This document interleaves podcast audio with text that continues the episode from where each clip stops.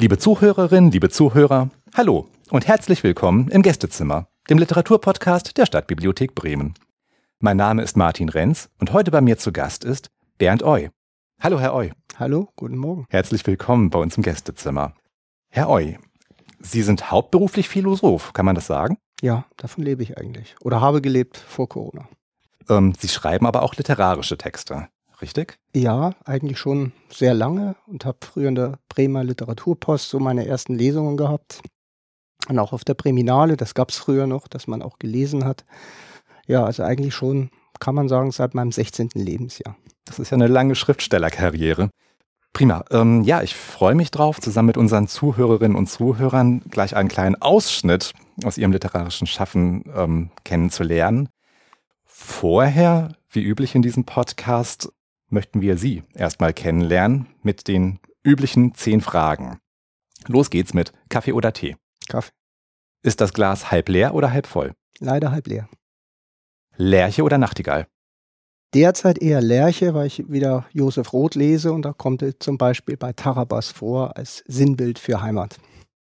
Thriller oder Liebe? Definitiv Liebe, obwohl da auch viel Thriller dabei ist, meine Augen, in meinen Augen. Faust oder Mephisto? Wahrscheinlich beides, aber tendenziell eher Mephisto. Bleistift oder Schreibmaschine? Schreibmaschine definitiv. Der erste, der hier nicht sagt, hm, eigentlich Computer. spontan oder mit Plan? Leider nur spontan. Pläne gehen schief. Leipzig oder Frankfurt? Beides nicht so ganz meins, aber wenn ich zwischen beiden wählen muss, Leipzig, da hat man wirklich viel aufgebaut und gut aufgebaut. Nachhaltig. Werder oder Bayern? Beides nicht. Ich bin Franke und leidenschaftlicher Clubfan. Gut. Und die letzte Frage ist wie immer keine Frage, sondern bitte vervollständigen Sie. Wenn ich gerade keinen Podcast aufnehme, dann? Ich schreibe sehr viel, also zehn Stunden am Tag eigentlich Minimum. Ich lese natürlich sehr viel. Leider hauptsächlich meine eigenen Texte oder die Texte, die ich brauche, um meine Sachbücher zu schreiben. Das ist nun mal mein Beruf. Und darüber hinaus bin ich dann gern im Garten oder spaziere, spiele Tischtennis, also Dinge, in denen ich weniger meinen Kopf und mehr meinen Körper bewege. Gut, ja, vielen Dank für diesen Einblick ähm, dahin, mit was für einem Menschen es wir hier zu tun haben. Was haben Sie heute für Texte mitgebracht? Ähm, einmal die weißen Städte, das geht um Josef Roth. Ich habe ein Buch geschrieben, das heißt auch Grenzgänger. Und da porträtiere ich gewissermaßen wie bei Stefan Zweig die Sternstunden der Menschheit ähm, bestimmte Autoren in einem Segment. Also ich fühle mich ein bisschen ein, wie haben die damals getickt. Und eines geht eben über Josef Roth mhm. und das andere ist Gustave Flaubert. Das sind meine persönlichen Highlights, wenn es um Literatur geht. Ähm, vorweg die Frage, die unsere Zuhörerinnen und Zuhörer bestimmt auch interessiert, in den Texten, die wir gleich hören. Wie viel Fakt, wie viel Fiktion steckt da drin? Ich würde sagen, in dem Fall 80 Prozent Fakten. Mhm. Ich kann gar nicht mehr so gut Geschichten erfinden. Mhm. Die Sprache ist es halt, äh, die mich in dem Fall reizt. Ich bin da ganz ehrlich. Also die, der Plot interessiert mich null, gar nicht. Es muss einfach super geschrieben sein. Und ideal ist, wenn es über ein Thema geht, das mich gar nicht interessiert, zum Beispiel Homosexualität, um mal ein Beispiel zu geben. Aber es ist so fantastisch geschrieben, dass ich gar nicht mehr weghören möchte. Das ist für mich Literatur. Gut, dann haben wir eine Definition. Ich bin gespannt auf Ihren Text. Bitte. Okay, die weißen Städte, Josef Roth. Aus der Schwärze der Knechtschaft durch blutige Schlachten ans goldene Licht der Freiheit. Schwarz, Rot, Gold weht die Reichsflagge vom Berliner Reichstag. Die Farben des heiligen römischen Reiches deutscher Nationen. In Frankreich wurde die weiße Flagge mit der goldenen Lilie vom Winde verweht, Teil einer verschwundenen Welt, wie die Sonne mit dem Kaiser begraben in der Kapuzinergruft, wie eine abgelegte Geliebte, einer verstummten Melodie, die im Herzen unter dem Honigmond weitersingt. Josef und Friedel sehen die Tricolore am Place de l'Odeon von der Terrasse ihres Hotels aus. Blau für die Freiheit des Himmels auf Erden, weiß wie die Gleichheit aller Menschen durch die Abschaffung der Stände und rot für die brüderliche Liebe, die Revolution. Ihre Koffer sind gepackt. Sie werden die weißen Städte sehen. Der Vertrag mit der FAZ ist unterzeichnet und er ein gefeierter Reporter bei der wichtigsten deutschen Zeitung, dem Olymp der Journalisten. Friedel lächelt leise unter ihren dunkelbraunen Augen und den langen Wimpern, ihr Blick erfüllt von Zedernduft. Viel Rot haben sie seit den Tagen Lenins gesehen. Er wird bald nach Russland reisen, um sich ein Bild von der Freiheit zu machen. Doch jetzt sind sie hier an der Seine. Morgen schon folgen sie der Rhone in ihrem Zug durch den Süden. Ein mildes, versöhnliches Licht umschmeichelt Friedels Beine. Beinahe glücklich sind sie im Land Stendhals, Flauberts, Baudelaires, beinahe vergessen die Unruhen der Weimarer Republik und dass sie Kriegsverlierer sind. Zärtlich breitet der Himmel seine weichen, schützenden Mantel über sie aus. Le ciel en rose. Es ist ihm unmöglich, unter rosaroten Bedingungen noch Deutsch zu schreiben. Zum ersten Mal fühlt er sich völlig frei in seinem Leben. Fahrpläne, Reiseführer hat er entsorgt. Man braucht sie in diesem Land nicht, das auf alle Bedenken, noch bevor sie ausgesprochen sind, Saira zu sagen pflegt und mit einem Pas du souci begleitet. Ich war neugierig, wie es hinter dem Zaun aussieht, der uns umgibt. Ja, es ist eine Zeit der Unruhe, des Aufbruchs, des Wandels. Das neue demokratische Deutschland grüßt mit starrem Auge und verkniffener Lippe. Man vertraut darauf, dass Sicherheit gesetzt wird. Die Gesichter liegen oft im Dunst, das Lächeln wartet im Schatten dahinter. In Frankreich aber haben die Menschen wirklich Gesichter, Münder und duftende Blicke wie Friedel. Ein Land, das nicht von Führerglauben befallen ist. Noch nicht. Die Kleider sitzen lose. Die Menschen lächeln anders, der Portier versteht sich als Teil des Inventars. Sein Champagnerlachen erreicht die leichten Augen. Er pfeift die Marseillaise. Auf den Straßen duften Gewürze aus Marseille, auch die Rose von Saron, die schon Heine als Bild für das Land von Milch und Honig besang. Die Geigen hoch, wie die Sonne golden, die Geigen tief, wie der Himmel blau. Pinien, Zypressen, Oleander, ein Meer aus dargereichten Dunkelgrün. Es macht Freude, barfuß zu gehen zwischen Lavendelfeldern, einzutauchen in sättigendes Lebensgefühl. Savoir vivre, sagen die Franzosen dazu. Marseille am Meeresmund, Beine wie Buchten, Kalkgestein weich wie die Brüste der Geliebten. Calonque, bizarre Felsformation, die rassigen Pferde aßen salziges Gras. Orientalische Klänge, arabische Düfte, Farben geschmolzenen Schnees. Mehr Rum in Fässern, Hauch von Piraterie. Europäischer Schmelztiegel nebulöser Nomaden, laute Legenden. Gewürze greifbar nahe. Bunte Korallen, manche kirschrot, Leviathan auf dem Meeresgrund entrissen. Hier löst sich scheinbar alles Bleibende auf. Hier schließt es sich zusammen. Hier ist kein fortwährender Aufbau und Zerstörung. Keine Macht, keine Zeit, kein Glaube, kein Begriff ist hier ewig. Was nenne ich Fremde? Das Fremde ist nah. Was nenne ich Nähe? Die Welle trägt es fort. Was ist jetzt? Schon vergangen. Was ist das Tote? Schon schwimmt es wieder heran. Ich repräsentiere nicht, ich übertreibe nicht, ich verleugne nicht, trotzdem falle ich hier nicht auf.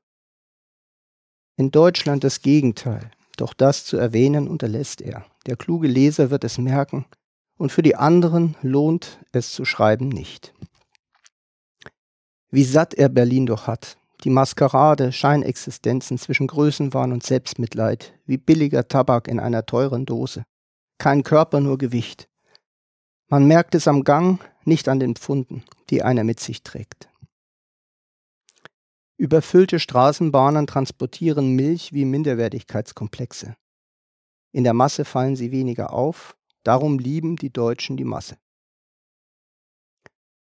Bäume von feiner Staubschicht überzogen, fast wie in Berlin. Nur dass dort auch der Putz von den Decken fällt, das Klosett ständig verstopft, alles verrostet, Porzellan zerspringt, Wasserrohre platzen. Hier hält man zwar auch nicht alles für möglich, aber man verspricht auch weniger. Das Leben hat auch hier keinen übermäßig hohen Wert. Das Leben ist auch hier nur so viel wert, wie der karge Wochenlohn es zulässt. Doch bei uns sorgt man sich um das Glas, hier trinken sie Wein daraus. Bei uns fragt man mürrisch, welchen Film es gibt, hier ist jedes Kino ein Sonntag. Der Deutsche borgt und prüft das Leben, der Franzose vergisst die Rechnung oder reicht sie dem Buchhalter weiter. Südliche Provence. Wein wächst, Dichter blühen, Erde wärmt. Vorbei an einer Festungsmauer und blinden Gassen. Zeit wird räumlich, der Raum weitet sich zur Epoche, die nach Erdbeeren schmeckt oder in den kleinen Städten nach frischem Baguette. Beim Gang durch Tournon überfallen ihn Ängste. Auf der Zugbrücke über dem gurgelnden Wasser hat er das Gefühl, einen Zeitsprung zu machen. Man kann in einem einzigen Augenblick ein unermessliches Zeitbewusstsein fühlen. Man kann aus der eigenen Zeit und Raum herausfallen, zwischen den Jahrhunderten der Geschichte umherirren. Doch bevor er schwerer Stiefelschritte hört, legt sich die Hand Friedels muldig in die seine und erinnert daran, die tiefsten Weisheiten werden ohnehin nur im Traum offenbar. Er kann ihre Haut atmen hören. Es ist wahr, sich sorgen kann man nur, wenn einem etwas geblieben ist, und das erscheint ihm plötzlich viel. Die engen Gassen, zwischen denen der Himmel verschwindet, um dann an der nächsten Kreuzung wieder herauszuplatzen, mit gleißendem, flirrendem Licht, das wärmt. Wenn es aber einmal dunkel wird, so lassen sie sich nur von Gerüchen umfangen. Über Pflasterstein, bergauf, bergab, freut man sich auf die überraschenden Wege, die sich dahinter auftun. In Paris hat er das Warten verlernt, hier in den Dörfern der Provence mit ihren weißen Mauern wartet die Sehnsucht auf ihn. In Berlin hat Josef über Radfahrer und Boxer geschrieben, weil sie bekannter als Poeten und Päpste sind. Die Börsennachrichten aufgegeben, Zeitungen sind längst Sklaven der Banken. In Frankfurt oder Berlin bewegt sich der Mensch um ein Vielfaches schneller, atmet weniger, überrennt mehr, übersieht fast alles, was lebt. Man ist einsam mitten in der Menge. Hier in der Stille der Natur ist er niemals einsam. Hier wachsen die Städte ins Land hinein, die gekalkten Häuser schälen sich aus den Bergen. Ici ist der Zauber des Jetzt. Vienne. Sitz der Könige Zinnoberrot lebt es sich Tür an Tür mit den Toten. Der Mistral schneidet ihnen ins Gesicht. Auf dem Friedhof stehen kleine Kreuze. Moos behangen zwischen verwelkenden Blumen. Eine Kapelle aus steinernem Fleisch, die Gräber singen. Zartheit und Wucht fließen ineinander wie die Saun und die Ron. Kleine Brücken, wie geträumte Umarmungen. Friedlich ruhen die Juden, Protestanten und Katholiken nebeneinander. Unter spendenden Schatten in den gekühlten Gärten. Weite Felder, die irgendwann an weißen Felsen auslaufen. Erinnerst du dich noch an die Ausstellung in Berlin in diesem riesigen grauen Museum, wo sie die Zeit angehalten haben, die über Nanuk, den Eiszeitjäger, erzählte? Er erinnert sich. Eine Fläche ausgelegt mit Kunsteis, damit Besucher, wie sie es sich vorstellen können. Ein Jagdrevier über die Fläche von ganz Deutschland, von etwa 300 Familien bewohnt. Nanuks Herausforderungen waren die tägliche Jagd, der Schneesturm, die Eiswüste, das Robbenfleisch, ständig auf der Flucht, töten oder getötet werden, täglich vor die Wahl gestellt, verhungern oder erfrieren. Ich sehe ihn vor mir mit seinem Elfenbeinmesser um einen Schneeziegel für die Hütte zu zerschneiden. Ich will zurück in meine Zeit. Man bedenke doch, in ihm hat die Natur gleichsam den Naturalismus überwunden. Das Kunstwerk, das er ist, wird unser eins niemals schaffen. Der tiefblaue Himmel säumt das unerbittliche Weiß von allen Seiten und die Sonne brennt schwer auf die Kreide.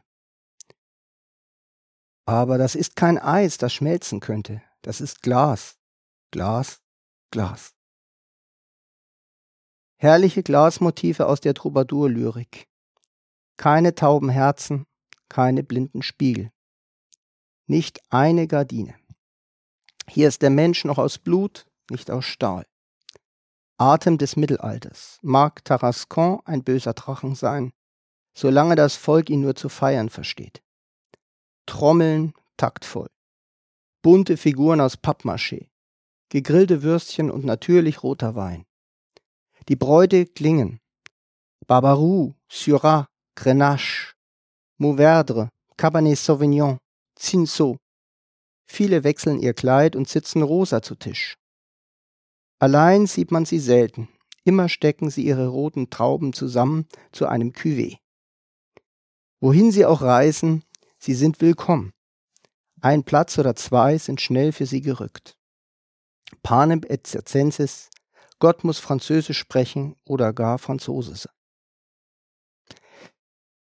Diese herrlichen Frauen, wenn sie Flamingo-Flügelfarben lachen, weiß niemand, was sie denken. Verschwenderinnen der Sinne und der Sünden. Fast alle sind katholisch, aber es singt so viel Liebe in ihrer Religion mit. Ich bekomme eine Ahnung davon, dass die Liebe immer heilig ist dass ein Augenblick, in dem zwei Menschen zusammenkommen, immer eine Weihe hat. Katholiken wissen es und leben danach. Rasse an Rasse wissen sie zu lieben, unschuldig wie Vögel auf rotem Zinn. Lyon, statt der Mitte der Seidenfäden, die lächelt und zugleich arbeitet. Unsere wahre Heimat ist nicht die Gegenwart, sondern das Mittelalter. Können wir nicht hier leben? Ein Moment lang hält er Friedels Traum für möglich. Wenn seine Bücher Erfolg haben, vielleicht. Oder ihm die Redaktion die Auslandsstelle in Paris überträgt. Die Abendsonne scheint auf die langsam erkaltenden Felsen. Feiner Regen wird den Himmel bald violett klar waschen. Dächer gleichen dann früh gepflügten Blumenbeeten. Glück färbt die Seele heiter. Sie reisen weiter über das Vaucluse-Gebirge in das Luberon, wo der Himmel brennt wie ein schlafender Schmetterling. Avignon. Was bleibt, ist weißer Stein, blauer Himmel, dunkles Grün. Was bleibt, sind die Hügel und verschiedene Felsen, bizarr geformt wie eine Hand, die alle zärtlich umschließt. Was bleibt, ist die Ehrfurcht vor der weißesten aller Städte. Die hohen Kirchtürme, ihr gotischer Geruch, geheimnisvoller Macht. Es fällt leicht, im Angesicht betörender Schönheit an Gott zu glauben. Doch was, wenn er schläft und den Teufel Deutsch sprechen lässt? Er kann verstehen, dass Friedel nicht zurück will in das Land der Richter und Henker. Kalk und Marmor, Schweißperlen eines Liebespaares. Wilde Weinreben tropfenförmig wie Blut. Der Süden lässt alles wachsen, nur der Norden verliert sich im Einzelnen. Was bleibt, sind die hundert Glocken mit ihren Klängen. Kein Hund wagt zu bellen, kein Kind weint. Die Festungsmauern wechseln ihre Häute mit dem Lauf der Sonne. Kelten, Phönizier, Römer, Gallier, Germanen, Türken schweigen über gewaltige Brücken und Äquadukte hinweg sur le pont d'Avignon. Fenster als Übergänge zwischen den Kreuzgewölben. Blumen an schwarzen Eingangstoren mit goldenem Knauf. Fein geäderter Marmor, der den Stein tanzen macht. Weiser noch als in Aal, gelber als Van Goghs in Farben getauchte Kornfelder. Friedel ist an seiner Schulter eingeschlafen. Sie scheint sich zu fangen und wieder zu dem unbeschwerten Mädchen zu werden, das er in den letzten Kriegstagen in Wien kennengelernt hat, zwischen Schreibrausch und Trinklust. Ich hätte nie geglaubt, dass ich ein kleines Mädchen so dauerhaft liebhaben könnte. Und doch ist der Traum wahr geworden, der an einem sonnigen Märztag in der Patzmaniterstraße im sechsten Wiener Bezirk begann. Gewiss, der Semmering war schön, doch im Herzen der Welt angekommen, fühlt er sich erst jetzt. Schönheit ist auch im Verfall. Blumen bewachsen mit Erinnerung, überwuchert den Marmorbrunnen, der zu schweigen weiß. Es ist schwer, schwerer als geglaubt, an seiner Seite zu leben. So rastlos, ruhelos zwischen Zeilen, die Geld bringen. Geld, das sie entbehren, Geld, das sie so dringend bedürfen wie Atem. Geld von heute, das morgen schon nichts mehr wert ist, zwingt dazu, es freigebig auszugeben. Wie frei doch das Nichts macht von allem, was verloren werden kann.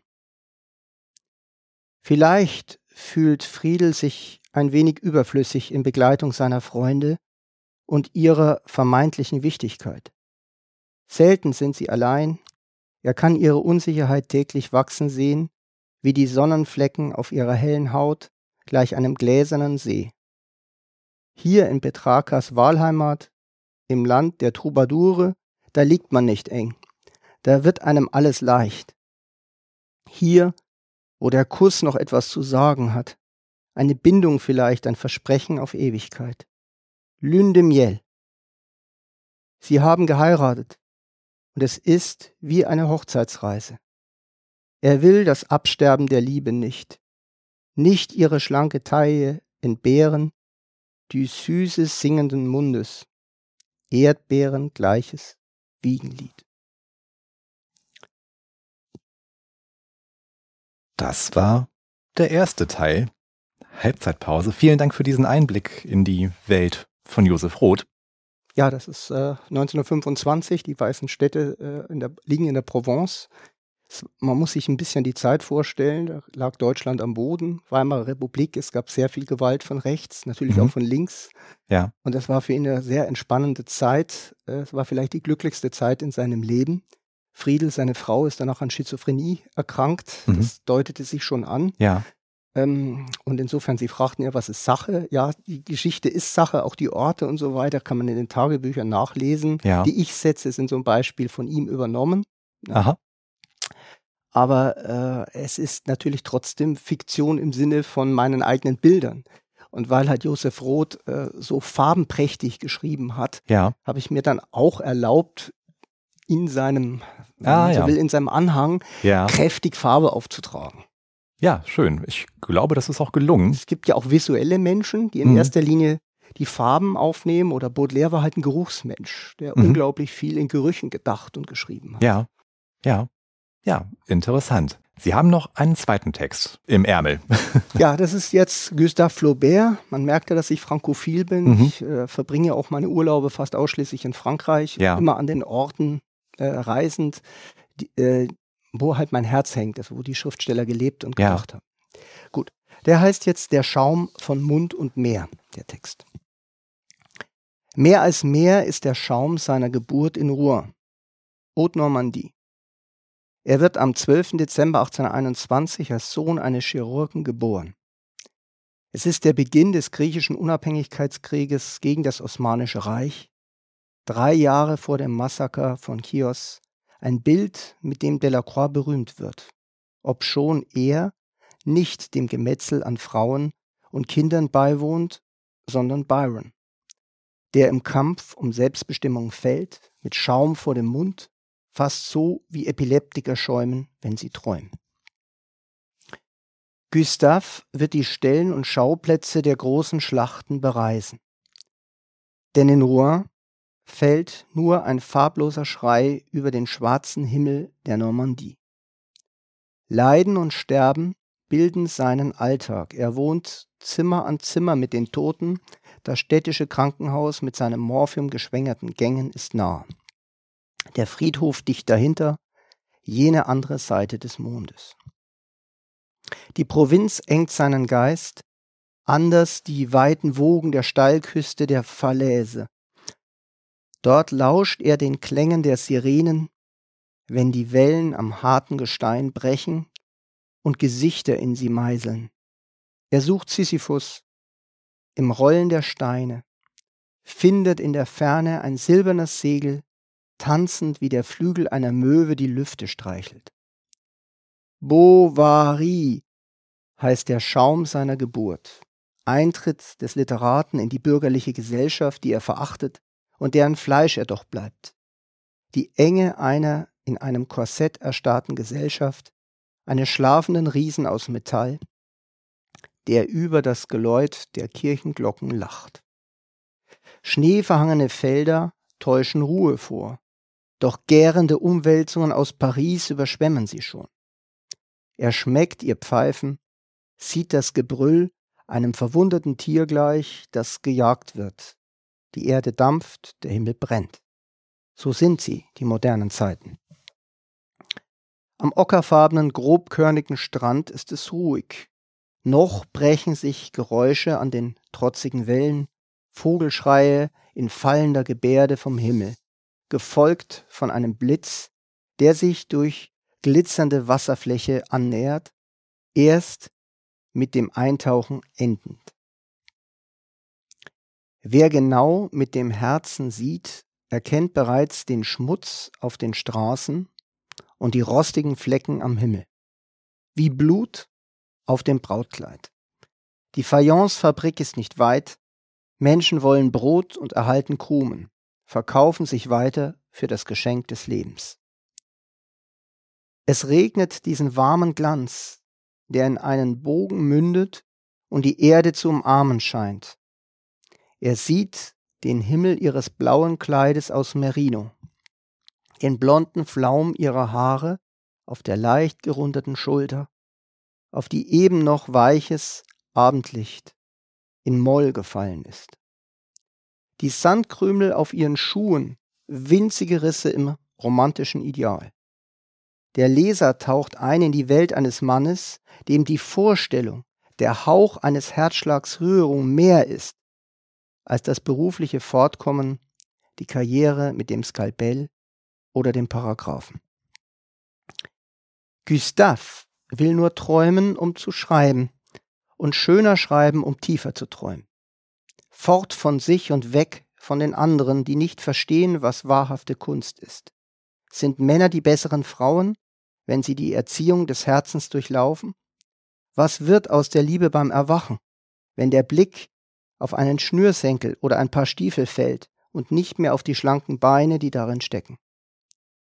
Er entstammt einer durch Revolution in euphorische Aufbruchsstimmung versetzten Generation, die am Pulverdampf beinahe erstickt und danach sehend geworden ist. Der Mensch will keine Freiheit, sondern Kuchen, keine Kunst, sondern Kitsch. Man träumt von der großen Schlanken und heiratet dann doch die kleine Dicke. Die ganze Welt ist ein Bordell, badet in Idealen, duftend nach Lavendelseife und liegt doch unter schmutzigen Laken. Die Schule der Empfindsamkeit oder die Erziehung des Herzens handelt von Helden, die keine mehr sind.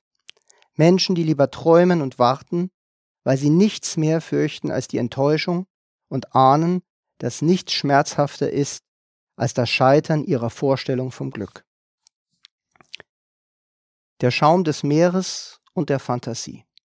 Er reist in den Orient, die goldene Wüste, mit ihren wandernden Dünen unter wechselnden Winden. Er sieht viel, glühende Farben, strahlendes Weiß, atmet die heiße Luft und hört die rollenden Steine bei Tunis, jene Glut seines im antiken Karthago spielenden historischen Romans Salambo.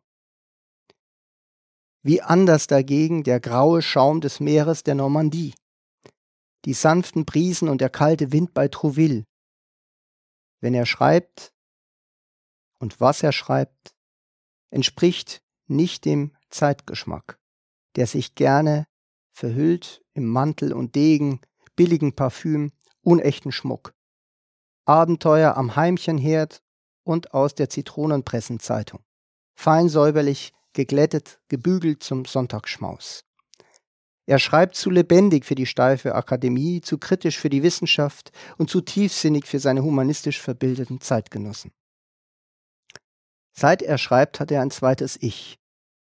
Der Bovary ist ein Künstler. Der Bürger bleibt einfach nur Flaubert. Es gelingt ihm nicht, Mensch und Schriftsteller zu verbinden. Sie bleiben geschiedene Geister, wie Liebe und Lust im Eros getrennte Leiber. Die Nacht zieht seinen Körper ins Bordell, wenn die Sehnsucht des Fleisches ihn umbringt. Die wahrhaft mit zärtlicher Inbrunst geliebte Elisa, schaumgekrönte Venus des Atlantiks von Trouville, hat er nie berührt. 30, 40 Jahre lang liebt er sie, nur sie, streichelt ihr safranseidiges Haar, nur im Gedanken. Es durch plumpe Annäherung zu entheiligen, kommt ihm nicht in den Sinn. Vorstellung ist immer der schönere Teil der Wirklichkeit. Das erhabene Gefühl, ein Kuss könnte in ihren zarten Nacken fallen, lässt sich nicht schmecken mit einer zappelnden Zunge im Gaum. So küsst er seine Bewunderung für Venus in andere, derbere Leiber, pflanzt seine zärtlichen Regungen in heftigen Stößen durch andere Lenden hindurch. Wollust überkommt ihn wie eine große schwarze Welle. Dann grenzenloses Schuldgefühl, das sich am Sandstrand leer läuft und dann nichts. Rier. Der Schaum gleicht seiner Liebe. Seit er 15 ist, liebt er doch immer nur die eine, die heilige, die unerreichbare. Die geliebte Wirklichkeit seines Traumes hört auf den Namen Trouville. Elisa oder die große Liebe seines Lebens. Wer das Ideal lebt, vermag niemanden wirklich an sich heranzulassen. Er würde erwachen neben einem fremden Leib, der nur einer Frau gehört, einer von vielen Frauen. Wir schätzen, was wir haben, doch wir beten an, was wir entbehren, was niemals uns gehören kann. Der Mensch ist ein Tier, das anbeten muss. Die Frau auf den Klippen bei Trouville bleibt unerreichbar für ihn, da er stets an ihrer Erhöhung meißelt. Zu großen Leidenschaften gehört manchmal, dass man ihnen nicht nachgeht, denn das würde bedeuten, dass man seine Göttin stürzen müsste. Nur in der Vorstellung und in der Fantasie atmet das Ideal. Solange er kann, pendelt der Schriftsteller nicht nur zwischen der großen Bühne Paris und seiner normannischen Provinz, sondern auch zwischen Erinnerung und Erinnerung an die Erinnerung. Er ist Gott in seinem eigenen Universum, nicht nur Vers in der Poesie. Jede silberne Silbe ist der Muse abgelauscht, um sie in Prosa zu vergolden. Wäre Gustave nicht Flaubert, sondern viele zugleich, er hätte glücklich sein können. Doch für das Schreiben ist das Unglück um so vieles wertvoller. Er und die Kunst, das passt. Doch das Leben und er, welch eine unselige Messalliance, eine traurige Hochzeit mit viel zu süßen Kirschkuchen. Ein guter Schriftsteller braucht Geduld. Um ein großer zu werden, braucht es ein ganzes Leben. Einsamkeit. Die Erziehung des Herzens bedarf 26 Jahre zur Vollendung. Auch die Versuchung des heiligen Antonius wird häufig unterbrochen, umgeschrieben und in ihrer Endfassung erst nach 21 Jahren abgeschlossen. Madame Bovary ist vergleichsweise ein Ritt auf dem Pferd, in nur sieben Jahren beendet. Bouvard und Pécuchet, ein Roman über das Schreiben, bleibt wie die Enzyklopädie der Dummheiten Fragment.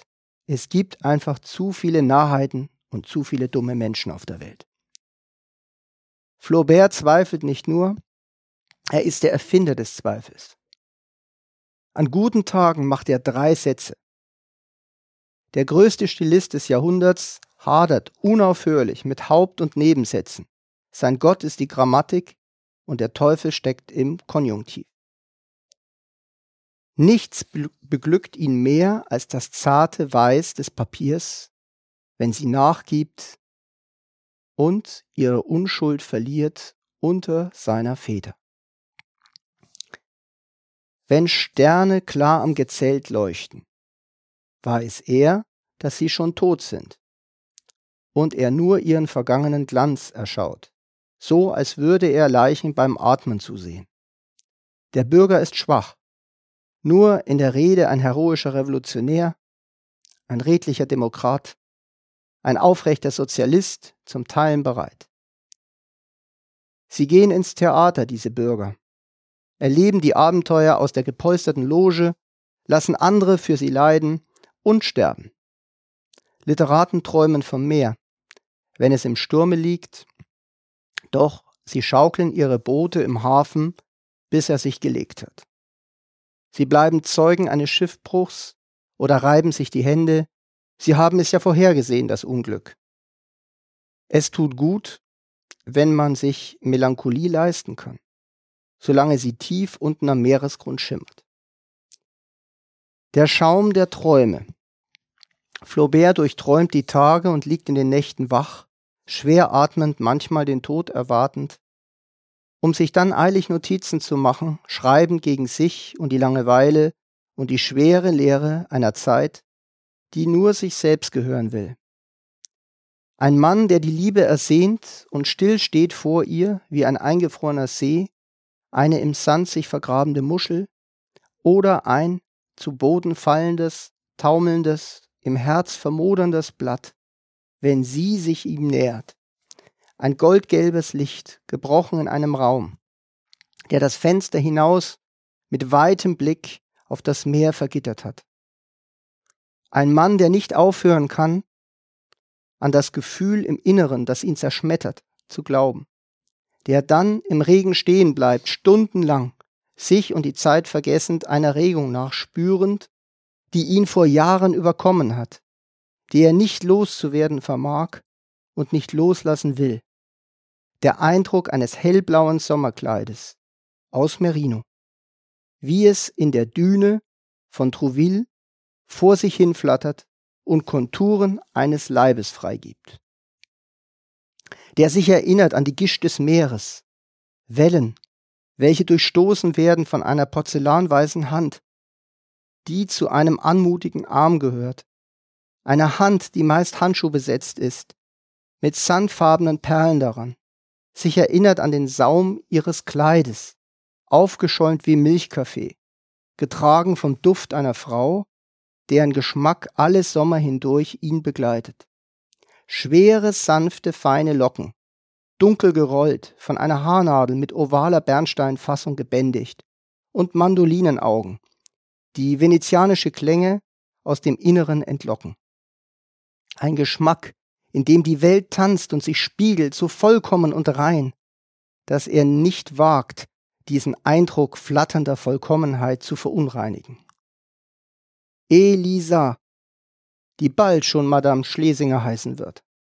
Hauch einer fernen, anderen, unbetretbaren Zeit, die ihm alles ist. Sie kennt ihn nicht, den Voyeur, der ihr heimlich folgt, in den Gärten zwischen nie verwelkenden Blumen der Lust, der ihre Lippen liest, so dass er ihr jede Silbe aus der Entfernung abpflückt, der jeden Schatten von ihr aus der Ferne ausgräbt, jede Münze, die sie bei einem Kauf hinterlässt, im eifrigen Tausch dem Krämer abzuluxen versteht, indem er wenig später denselben Laden betritt, eine Kleinigkeit kauft und genau jene Münze zurückerhält, die ihre kleine Hand vorher verlassen hat. Sein Herz erstarrt in Sehnsucht, einem kühlenden Feuer, gleich den im Meer zerfließenden Strahlen im Sonnenuntergang die leere Schwere seiner Erinnerungen vereitelt das erfüllte Glück der Gegenwart. Weil alles verblasst gegen die Vorstellung vom wahren Glück eingefrorener Gefühle. Gleich am Pullen liegen sie bereit, wie das Meer weit und breit vor ihm. Er träumt einen Traum, aus dem er nie erwacht. Schön. Vielen Dank auch für diesen Vortrag. Hm, bevor wir jetzt äh, mit dieser Podcast-Folge jeglichen zeitlichen Rahmen sprengen, falls es unter unseren Zuhörerinnen und Zuhörern jemanden gibt, der denkt, hm, Bernd Oy, das hat mir gefallen, ich würde gern mehr von ihm lesen. Wo bekommt man Ihre Bücher? Man kann auf die Webseite gehen, man kann natürlich auch in einen Buchladen gehen, aber äh, der Buchladen kann noch nicht meine literarischen Werke äh, anbieten. Die sind noch im Selbstverlag erschienen. Erstmal, das hatte mit Corona zu tun, mhm. auch andere Gründe, aber der Hauptgrund war, eben keinen passenden Verlag in diesen schwierigen Zeiten zu finden. Das ist dann ein Selbstverlag und der könnte ja. mich kontaktieren über die Webseite und sagen, schicken Sie mir doch mal Ihr Buch zu und dann wird das auch geschehen. Wie heißt denn die Website? Https Doppelpunkt und dann eben mein Name Bernd Oi zusammengeschrieben.de. Mhm. Bernd OEI geschrieben. Kann man aber auch googeln, da bin ich ganz gut aufgestellt eigentlich. Alles klar. OEI. Ist vielleicht wichtig zu wissen dabei. Und ein anderer Punkt, ganz kurz noch. Falls jetzt jemand zuhört, der gerne mehr von Ihnen hören möchte, dann geht das auch, nicht wahr? Ja, auf der Webseite äh, ist halt ein Podcast-Serie von mir zum Thema Grenzgänger. Da würde man auch Flaubert und Roth finden, mhm. aber eben schon nicht die Texte, das ist ja was anderes, das Poetische, sondern da geht es eben um die Interpretation der Romane, die Nähe zur Philosophie, deswegen heißt es ja Grenzgänger. Ja. ja. Schopenhauer beispielsweise ja. ist da jetzt bei Flaubert angesagt, nur mal als Beispiel. Und da würde man eben auch Vergleiche finden zu anderen literaturwissenschaftlichen ähm, Werken. Also das geht schon in eine andere Richtung. Das würde dann vielleicht den einen oder anderen befremden, wenn er sagt, Mensch, das war so poetisch und jetzt plötzlich ist es so nüchtern. Ne? Mhm. Weil ein Sachbuch ja. hat eben einen anderen Anspruch und sollte eigentlich natürlich auch durch Sprache überzeugen, aber in erster Linie durch Argumentation ja. und Stringenz. Ja, gut. Aber wer etwas zum Weiterdenken möchte, findet es eben da bei Ihnen auf ein der Website. Anspruch, ja. Prima. Gut, vielen Dank für Ihren Vortrag, vielen Dank für Ihren Besuch bei uns im Gästezimmer. Danke, dass ich hier sein durfte. Und wir Philosophen sagen immer gern Carpe diem. Gut, das ist doch ein schönes Schlusswort. Vielen Dank, liebe Zuhörerinnen und Zuhörer, fürs Zuhören und bis zum nächsten Mal.